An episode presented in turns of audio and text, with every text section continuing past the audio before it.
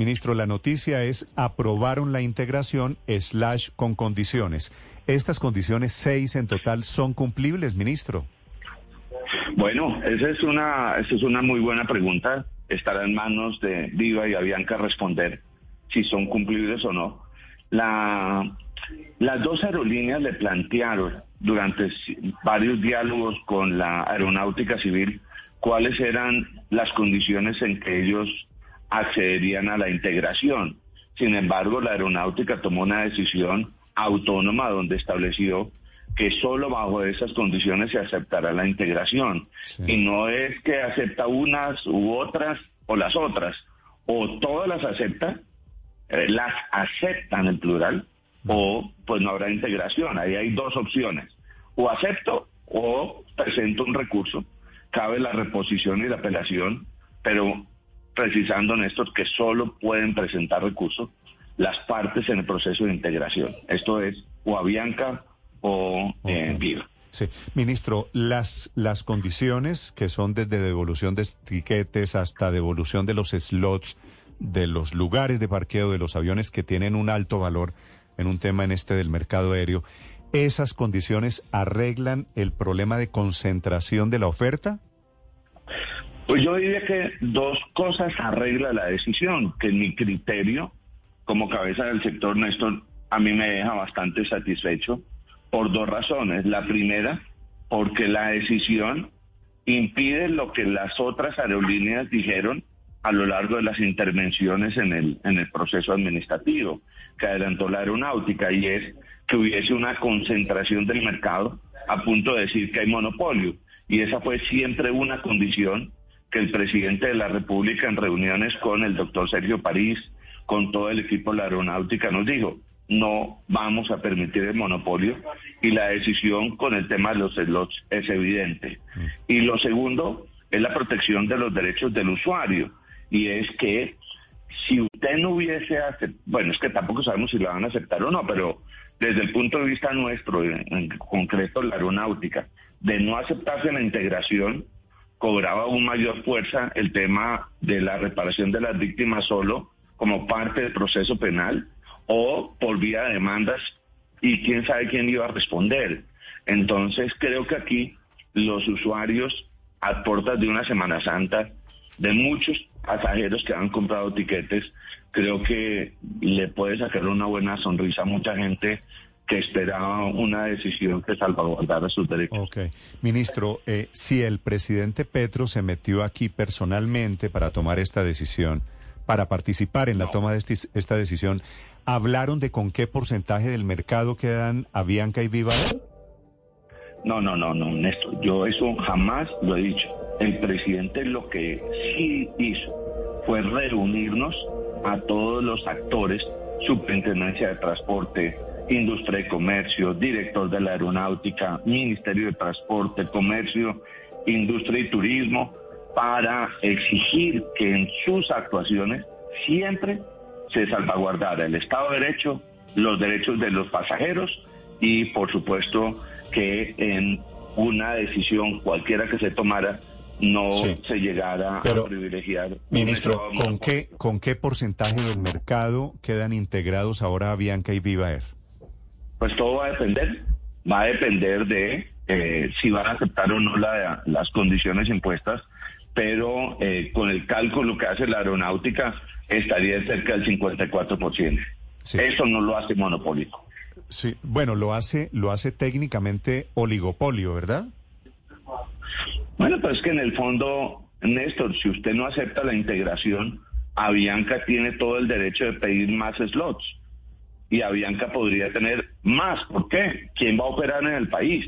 Pregúntele a los andresanos ahorita qué situación está viviendo.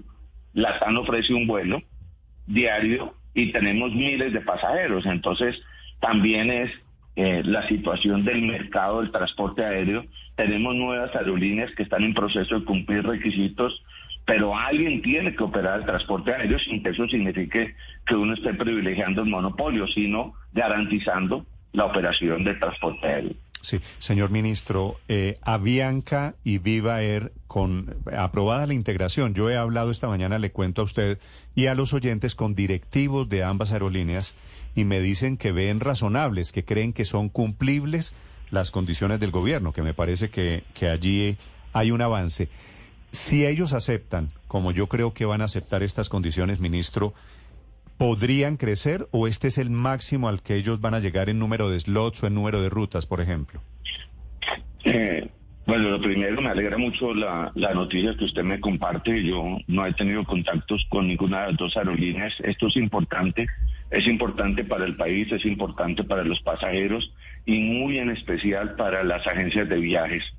Eh, dos, el tema de los slots. Hoy tenemos un límite máximo de 66 slots la idea que tenemos como comité aeronáutico, y lo ha dicho el director Sergio París, es que ese número de slots puede crecer para que haya más operación de transporte aéreo. ¿A favor de quién? Pues de quien solicite los slots. El hecho es que eh, lo que en la integración no se podía permitir era un, un monopolio. Ministro, me preguntan oyentes, las sanciones que están en curso eventualmente contra Viva Air por la suspensión súbita de operaciones, su denuncia contra Viva Air por posibles eh, actuaciones fraudulentas en torno a la venta de etiquetes a las agencias de viajes cuando ya sabían que iban a dejar de operar, ¿siguen vigentes? ¿O esta integración suspende las actuaciones administrativas y penales que están en curso? Le agradezco mucho por su excelente pregunta. Una cosa es una cosa y otra cosa es otra cosa, como nos enseñaron nuestros padres. Una cosa es la integración en materia de, eh, de integración empresarial en el sector aeronáutico. Eso es uno. Dos, las investigaciones que adelanta la eh, Superintendencia de Transporte, incluyendo la toma de control que ha hecho, siguen vigentes. Las sanciones que se están estudiando por parte de esta superintendencia siguen adelante, cada uno en su competencia. Y la superintendencia de Industria y Comercio también tiene sus eh, competencias que, eh, que seguirá adelantando respecto del proceso de la integración misma. Así que la integración es una, las investigaciones son otras. Y frente al tema de mi denuncia penal por estafa agravada, sí hay una garantía de reconocimiento, de pago de esos tiquetes, en el caso que la persona hubiese tenido que comprar otro tiquete, que hayan presentado una demanda, que haya garantía de que se les van a entregar los tiquetes, que se van a, pagar o a compensar esas tiqueteras, pues yo diría que la estafa desaparece. Mm, pues entonces ahí habría una salida. Ministro, me devuelvo un poco en la historia porque usted nos dice que si no se hubiera aprobado la integración de Viva y de Avianca, al final Avianca podría pedir nuevos slots y podría, podría seguir creciendo en el mercado colombiano. La interpretación de eso, ministro, es que al final ustedes terminan cediendo porque Avianca es el pez grande y ya sea a través de la integración con Viva o de manera autónoma, va a tener que de nuevo y seguir con el mayor porcentaje del mercado colombiano? No, no, no, Ricardo, aquí no hay un ceder porque sí, porque está presionado.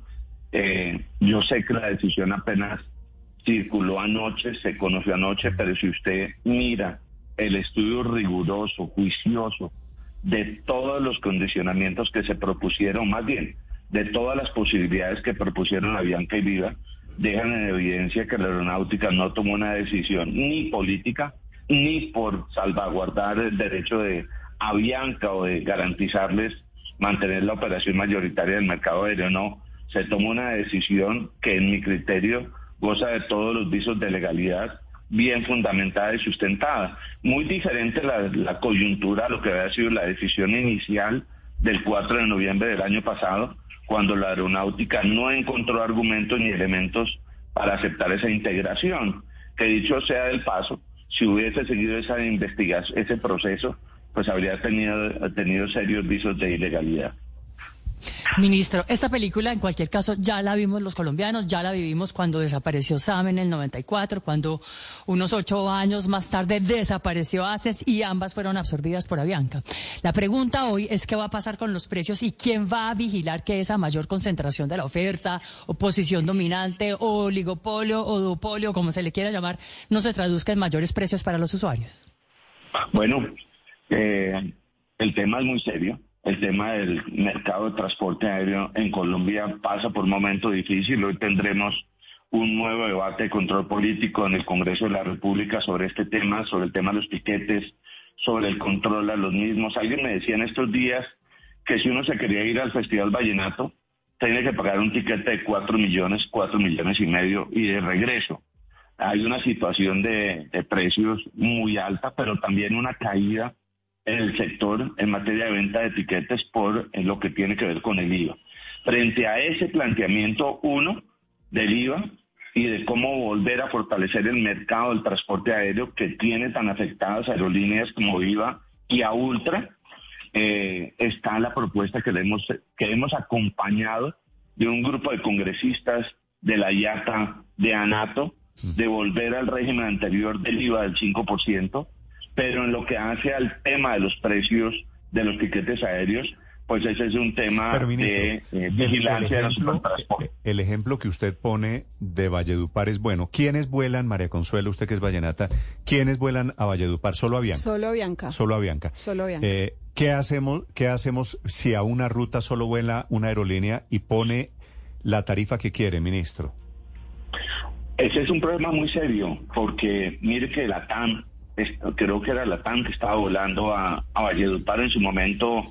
El gobernador y algunos congresistas llamaron a que intercediéramos con la TAM para que siguiera operando y la TAM dijo no tengo cómo. Resulta que el vuelo sale con el 60, 65% de ocupación y eso para mí comercialmente no me sirve y dejaron de operar.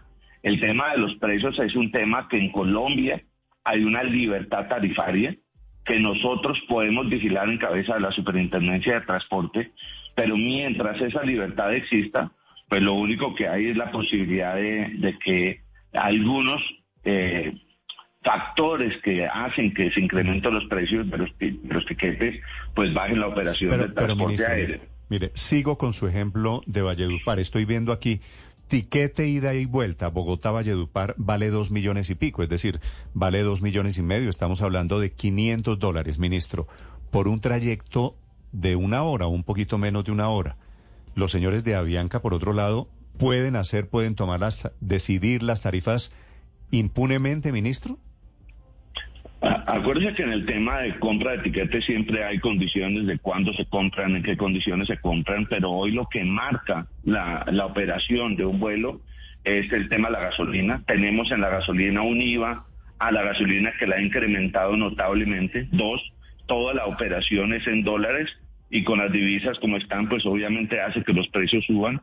Y tres, el tema de, de los impuestos. No es que esté defendiendo las aerolíneas, es el argumento que se planteó en el pasado debate en el Congreso de la República, pero estamos en una tarea con el Comité Aeronáutico de revisar este tema y la superintendencia eh, pues determinar qué vamos a hacer. Nosotros podríamos entrar a intervenir en el mercado, pero para hacerlo tenemos que tener eh, las condiciones para hacerlo y es un tema que estamos analizando. Y por eso le pregunto, ministro, porque ahora con las nuevas condiciones de oligopolio en la práctica legalizado con la integración a Bianca Viva Air, ¿Pueden ser o podrían ser mayores los abusos, ministro? Bueno, eso más que hablar de abusos, Néstor, es un, tema de cómo opera hoy el mercado con la libertad tarifaria. Sí. Eh, ministro, una pregunta final. ¿Cuándo debe, debe producirse la notificación a las aerolíneas? Porque le decía que hablé hace algunos minutos con gente de Avianca y de Viva Air y ambos me dijeron que no habían sido notificados, que están a la espera de la notificación oficial. ¿Eso debe pasar hoy mismo? 8 de la mañana del día de hoy, Néstor, y esperemos que ahí mismo eh, eh, las aerolíneas le notifiquen al país que aceptan o no. Ellos tienen el plazo de, de ley y la posibilidad de presentar recursos, pero ojalá por el bien de tantos pasajeros esta decisión se, se adopte prontamente si es que van a aceptar las condiciones. Sí, ministro, eh, ¿qué pasó con la denuncia penal que usted en su momento dijo que iba a interponer en contra de los directivos de Viva por haber vendido pasajes hasta el último minuto? El día de ayer recibí notificación de la Fiscalía del reparto que se hizo al interior de la Fiscalía y ya empieza todo el proceso de la investigación. ¿Y eso qué significa, ministro? No, no, que, que la Fiscalía va a empezar a examinar todas las pruebas que se aportaron, las los eh, argumentos que se plantearon en la denuncia de si se configuró o no el delito de estafa grabada. Sí, ¿y usted cree que sí? Pues es que ahora, de aceptarse la integración con los condicionamientos que se imponen, que obligan a las eh, a Viva digo, a las empresas integradas a reembolsar los recursos de lo que pues tuvieron que pagar con otros tiquetes los viajeros o garantizar las reservas y no darse la estafa porque se garantiza a todos, a las agencias de viajes, pues el tema podría tener otro rumbo en la Fiscalía. Es el ministro de Transporte, el ministro Guillermo Reyes. Ministro, una pregunta final, si me permite. Me están mandando eh, eh, oyentes fotografía de cuánto vale un tiquete a Miami. Y usted lo puede confirmar con su gente del ministerio. Un tiquete hoy a Miami vale más o menos, mal contado, un millón de pesos. Solo ida. Y un tiquete a Valledupar, que por supuesto es un poquito más corto el trayecto, vale millón cien mil pesos. ¿Usted tiene alguna explicación, ministro, de por qué es más barato ir a Miami que a Valledupar? Bueno, porque a Miami usted tiene eh, Avianca, tiene Latam, tiene Wingo, tiene Copa, tiene American Airlines, tiene varias aerolíneas. A Valledupar usted solo tiene dos operaciones diarias una sola aerolínea y eso hace que usted fije una, unos valores en estas condiciones. ¿Qué tenemos que hacer nosotros? Buscar cómo otros, otras aerolíneas ofrezcan vuelos charter, que pongamos vuelos de Satena, que entren a operar otras aerolíneas y cuando usted tiene competencias, pues usted empieza a vender a tiquetes más baratos y la gente se inclina por esas opciones. Mm. Por eso, esa ha sido tan favorable siempre las aerolíneas de bajo costo, porque usted se inclina en pagar lo que sea más barato.